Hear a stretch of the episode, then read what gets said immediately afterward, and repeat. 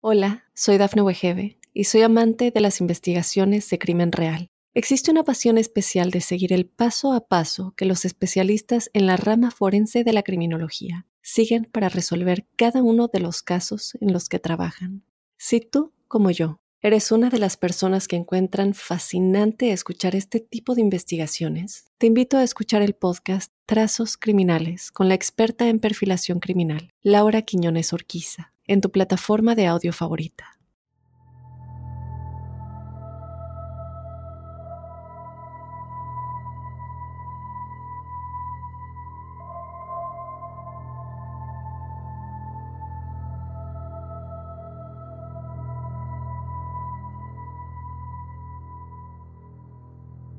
Hola crípticos, bienvenidos a otro episodio de Testimoniales Crípticos. Mi nombre es Dafne Wegebe yo te doy la bienvenida a otro episodio lleno de historias paranormales y sobrenaturales que todos ustedes crípticos nos hacen llegar. Yo te invito a que si no lo has hecho, nos escribas tu historia y te unas a toda la familia críptica, a toda la comunidad de crípticos que nos mandan sus historias semana a semana. Este episodio de los jueves es únicamente tuyo. Tú lo haces con tus historias. Así que escríbenos a códicecríptico.gmail.com tu historia. De igual manera, lo puedes mandar en forma de audio si lo quieres contar de tu propia voz. Como siempre, lo único que te pedimos es que este audio lo grabes desde un lugar en donde estés con calma, en silencio, en un cuarto, en donde no haya ruido de la calle u otras personas, para que todos los crípticos lo puedan escuchar con claridad. Y bueno, yo creo que este es el momento de empezar, pero te quiero invitar a que si no has escuchado el episodio de este lunes, vayas a escucharlo todo sobre las predicciones de Baba Vanga. ¿Qué es todo lo que dijo? ¿Qué es lo que se cumplió? ¿Lo que no se cumplió? Lo que ella dice para el futuro y también las predicciones que no se cumplieron. ¿Hay alguna teoría sobre por qué no sucedieron? Bueno, también eso lo comentamos. Y bueno, vamos ya a comenzar con el primer testimonial. Hola Dafne, mi nombre es Joshua y puedes decir mi nombre. Actualmente vivo en Ohio y esta historia me sucedió hace unos 5 años cuando iba conduciendo con mi hijo de 3 años quien iba en el asiento trasero. Íbamos pasando por un cementerio. Este cementerio era modesto, con solo flores y pequeñas placas. Básicamente parecía un jardín gigante. Mientras pasábamos, mi hijo, que había estado cantando felizmente, se detuvo abruptamente, señaló el cementerio y me dijo que mirara a toda esa gente. Yo me volví para mirar, pero no vi ni a un alma. Estaba confundido. Le pregunté de qué estaba hablando y me dijo que mirara a toda la gente que estaba parada allá en el cementerio. De verdad que me dio un escalofrío enorme que me recorrió toda la espalda y decidí preguntarle a mi hijo que qué estaba haciendo la gente. Él me dijo que simplemente estaban parados ahí mirando al césped. Yo estaba completamente inquieto por la conversación, me puse nervioso, pero igual no sabía si era su imaginación, pero yo decidí acelerar y conducir a mi casa. Más tarde, ese mismo día, mi hijo estaba mirando la televisión cuando me dijo, no estaban vivos. Pensando que se refería a la caricatura, le pregunté qué quería decir. Me dijo que esas personas que vimos no estaban vivos. Yo, Dafne, no sé si mi hijo tiene un sexto sentido o es sensible, o simplemente tiene una imaginación muy amplia. Gracias, Dafne, soy críptico. Muchas gracias, Joshua. Un saludo enorme hasta Ohio. No he tenido la oportunidad de visitar Ohio, pero siempre me dicen que es hermoso, entonces espero poder ir pronto eh, siempre es esa, ¿no? La, la idea que se nos viene. Lo primero que pensamos es, bueno, seguramente tiene una imaginación, es un niño, eh, tiene un amigo imaginario, ¿no? Cuando de pronto los vemos hablando solos.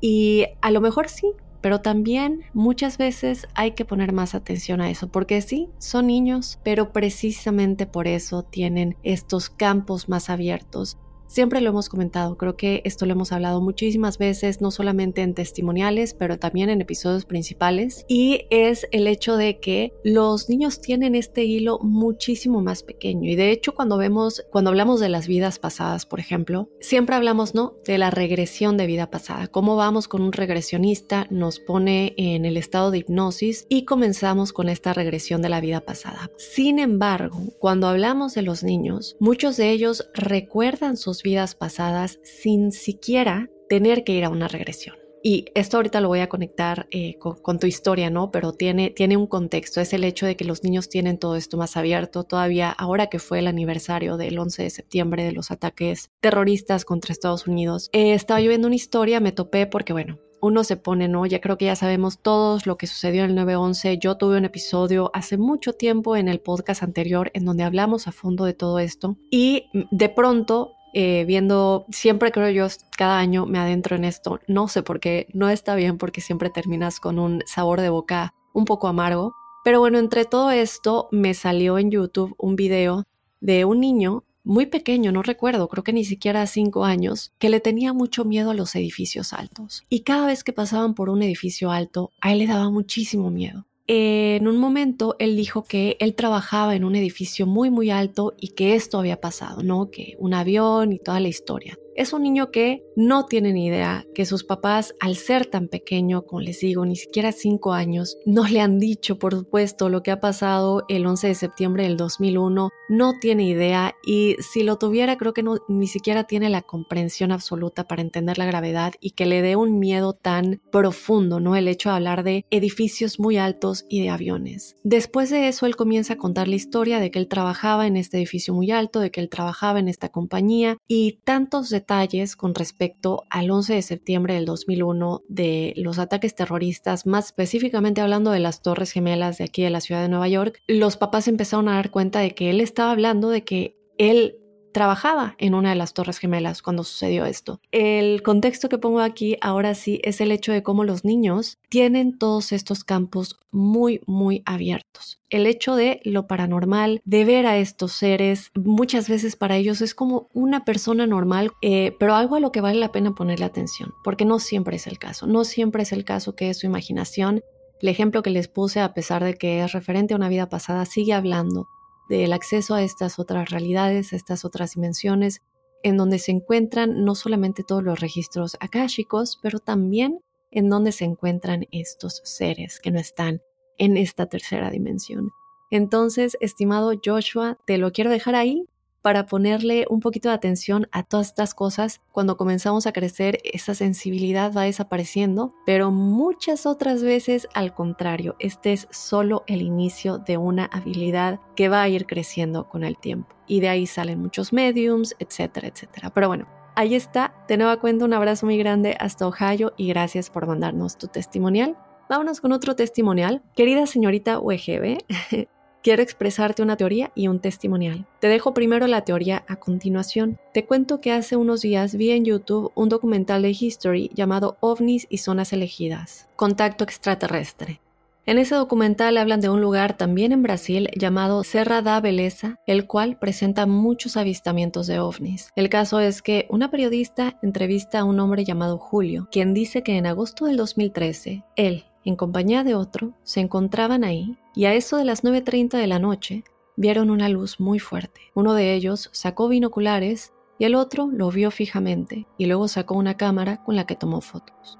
En ese momento la luz se retrajo. Julio dice que guardó la cámara y la luz volvió a tomar fuerza. La vieron por unos segundos más y luego desapareció. Después de ese evento la cámara ya no funcionó y al día siguiente Julio amaneció con una secreción muy fuerte en sus ojos y se le hincharon, así que buscó un oftalmólogo, que le dijo que era una conjuntivitis. La periodista se lleva la cámara a analizar y el técnico le dice que la cámara se dañó por factores externos, como un campo electromagnético muy fuerte o por radiación. Ella también acude a un oftalmólogo, quien le explica que cuando el ojo es sometido a una gran cantidad de energía luminosa, puede presentar problemas, la conjuntivitis o inflamación de córnea puede ser causada por una gran exposición a luz ultravioleta y los síntomas los comenzará a sentir de 3 a 4 horas luego de la exposición. Te cuento esto porque me parece curioso y quizá tenga que ver o no con el episodio del hombre derretido, pues ambos suceden en Brasil, uno en Sao Paulo y el otro en Serra da Beleza. En ambos casos es una luz muy brillante y en ambos casos dicha luz causa daño a quien la mira. Pero dicho daño no es inmediato, sino al cabo de un cierto tiempo. Parece un tipo de tecnología que aún no conocemos. Quizás haya sido la misma luz en ambos casos, solo que en uno disparada directamente y a corta distancia de la persona, y en el otro, vista desde lejos y quizá en menor potencia. No lo sé, pero en cuanto escuché el episodio inmediatamente lo asocié con lo que exponen en el documental. Muy cierto, no me dejas tu nombre, pero voy a buscar más información acerca de este caso porque, bueno, para los que no hayan escuchado este episodio, vayan a escucharlo para entender un poquito el contexto de este testimonial. Sí, yo creo que sobre todo por las quemaduras que nuestro, nuestro protagonista de ese episodio presentaba, la radiación sin duda alguna es algo que me checa demasiado. Y bueno, aquí ya tenemos la opinión de un experto, ¿no? Lo que nos cuentas que les decía el oftalmólogo. Entonces vale la pena explorarlo para todos los crípticos que igual ya hayan escuchado ese episodio y quieran saber más de esta historia que nos cuenta este críptico, pues vayan a investigarlo. Y ahora sí, nos pasamos al testimonial. Por otra parte, quiero contarte que hace 17 años, cuando yo tenía 18 años y aún cursaba el bachillerato, que sería como la prepa en tu país, se organizó en el colegio una excursión a un lugar llamado El Manzano, en el municipio de Dulce Nombre de María, departamento de Chalatenango el cual es una de las zonas más altas en mi país, El Salvador. Es un enorme bosque lleno de pinos y cipreses. El caso es que asistimos alrededor de 100 estudiantes. Como sabrás, en ese tiempo eran pocos usuales los celulares con cámara y, por supuesto, entre adolescentes la cantidad era aún menor. Pero una amiga de mi grupo tenía un Motorola. El caso es que llegamos a un lugar eco Parque del Manzano y recuerdo que el centro del lugar era un gran terreno, con cancha de fútbol y una casa de madera grande que funcionaba como restaurante y oficina administrativa. El terreno incluye cerros y senderos. Con mis amigas, que éramos tres las que siempre estábamos juntas y pasábamos el rato tomándonos fotos, estábamos hablando y riendo, fuimos a caminar a las faldas de un cerro que se llamaba El Candelero y nos tomábamos muchas fotos. Y también fotos al lugar. Bueno, pasó eso. Y a los días me dice mi amiga que al descargar las fotos se dio cuenta que había salido una foto rara. Y yo le dije, ¿cómo rara? Y me dijo, sí, está rara. Es que sale una niña, te la voy a mandar. Cuando vi la foto me impresioné, pues era una foto de esas que le había tomado al lugar, pero se veía como una neblina, que formaba el rostro de una niña pequeña, como de unos dos o tres años.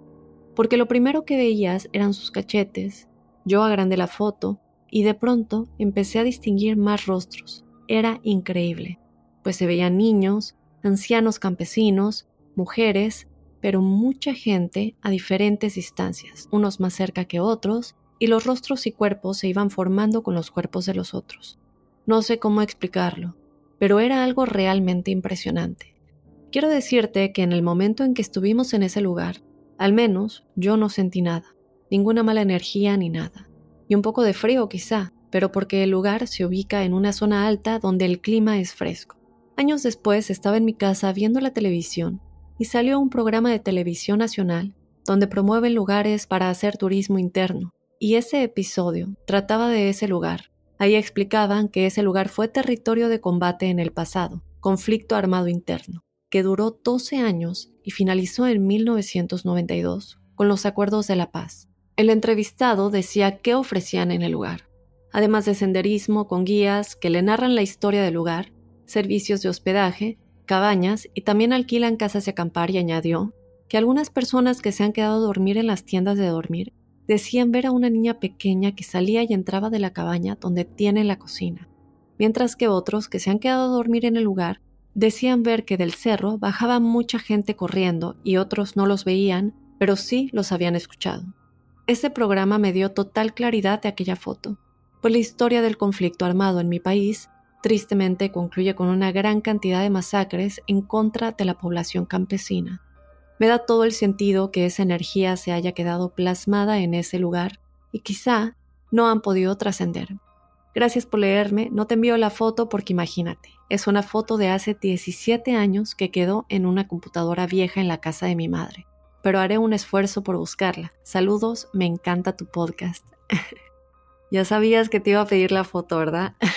Eso, lo primero que pensé fue, le tenemos que pedir la foto para que veamos, pero me lo aclaras porque ya me conoces. Oye, no me dejas tu nombre, por lo menos no lo veo aquí en la historia, pero te agradezco muchísimo, te mando un abrazo hasta El Salvador y desde ahora yo creo que no solamente yo, pero muchos crípticos que han escuchado tu testimonial van a ir a buscar no solamente la historia de tu teoría, ¿verdad? Con respecto al episodio de Joao Prestes, pero también con respecto a este lugar en El Salvador.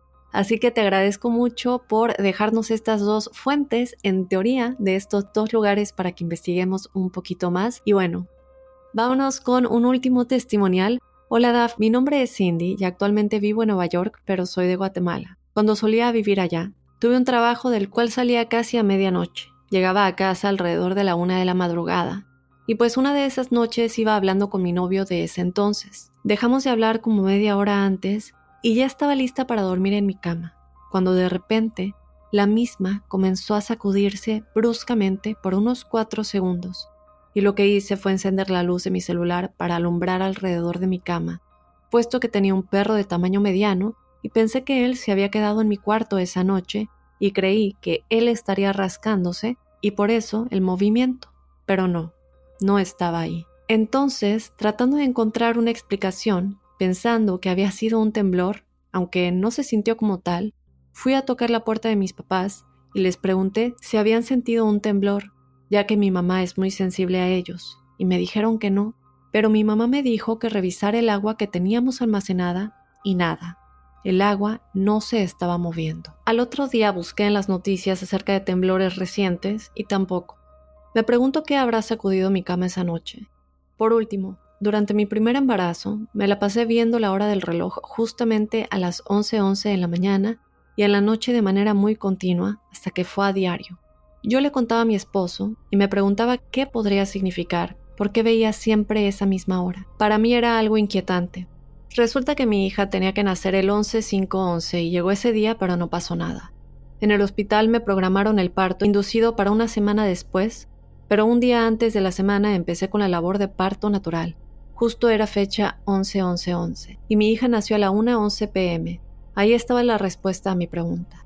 Luego de eso, ya no era 11-11, sino 11-16. Y en noviembre 16 pasé algo muy difícil que cambió el rumbo de mi vida. Muchas gracias, Daf, por esta oportunidad.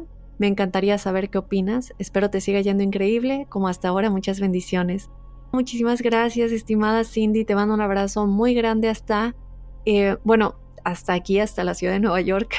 Iba a decir hasta Guatemala, pero no. Eres de Guatemala, vives aquí en Nueva York. Y bueno, siempre algo muy importante es tomar en cuenta los mensajes de los números. No podemos olvidar que el lenguaje del universo no solamente es la vibración, pero también los números.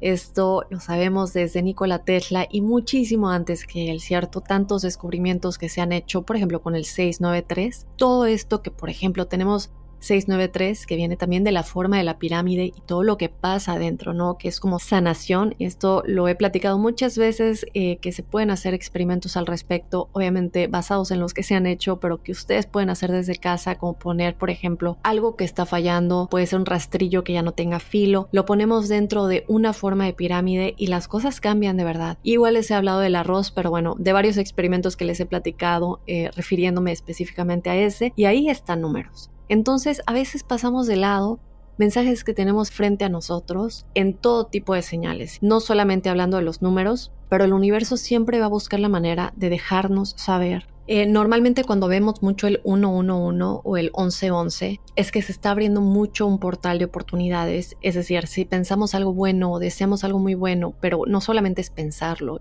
pero el momento en el que estás sintiendo realmente que estás viviendo en esa realidad es mucho más abierto ese portal para que suceda. En tu caso, como dices, creo que estaba muy clara la señal que era un aviso de que tu hija iba a llegar en ese momento a pesar de que estaba programado para otra fecha y luego nos hablas de que este número cambió a 1116 y ese noviembre, 16 de noviembre, pasó algo que cambió el rumbo de tu vida y ahí está, en esos detalles. Ahora, con este testimonial no quiero que todos piensen que si ven un número se refiere a una fecha, también se puede referir a distintos portales Creo que alguna vez yo les platiqué hace mucho tiempo cuando estaba en toda esta incertidumbre de mi visa de trabajo y, era un momento tan difícil en mi vida que tuve que esperar. Eh, tuvimos que pausar ese podcast, no sé si se acuerden en ese capítulo de mi vida, eh, bueno, de nuestras vidas, ¿cierto? Porque todos éramos parte de ese podcast, que hubo un tiempo en el que pausamos el podcast y yo estaba con esta ansiedad y con esta preocupación de saber qué iba a pasar con mi vida. Me iban o no me iban a dar la visa de trabajo. No es un proceso fácil, es un proceso muy, muy difícil. Entonces hubo un, momento y no sé por qué me esperé tanto para pedir ayuda, pero dije, por favor muéstrame algo que me haga saber qué va a pasar. Y en ese momento vi el número 333 no le hice caso porque pensé, bueno, no quiere decir nada si lo ves una vez, lo tienes que ver repetidas veces. Y ese día lo vi tres veces más. ¿Qué más quiero? ¿Cuántas veces voy a pedir este número? Creo que tres en ese día era suficiente para lo que yo había pedido esa mañana. Y en efecto, son respuestas de ya te escuché, estoy trabajando en ello. Y así fue. Entonces, a veces significan diferentes cosas. Esto lo pongo como ejemplo de que no siempre van a ser fechas, pero tener presente qué podría ser, estar siempre viendo y alerta para saber hacia dónde nos está guiando esa señal en nuestra vida. Entonces, mi querida Cindy, muchísimas gracias por compartir esta experiencia que nos deja un ejemplo de seguir las señales. Te mando un abrazo muy grande de nueva cuenta y bueno, de esta manera vamos ya a finalizar el episodio de testimoniales crípticos de esta semana. Yo te invito a que seas parte de esta comunidad que nos hacen llegar sus historias paranormales, sobrenaturales a códicecríptico.gmail.com. Mándanos tu historia igual porque como te habrás dado cuenta hay gente que experimenta cosas similares y que tal vez tiene una respuesta a lo que a ti te sucedió porque a lo mejor varios están esperando que alguien más haya vivido algo similar. Yo me despido crípticos, les recuerdo que vayan a escuchar el episodio que pasó este lunes de Baba Vanga y el próximo lunes desde luego los espero con otro códice críptico.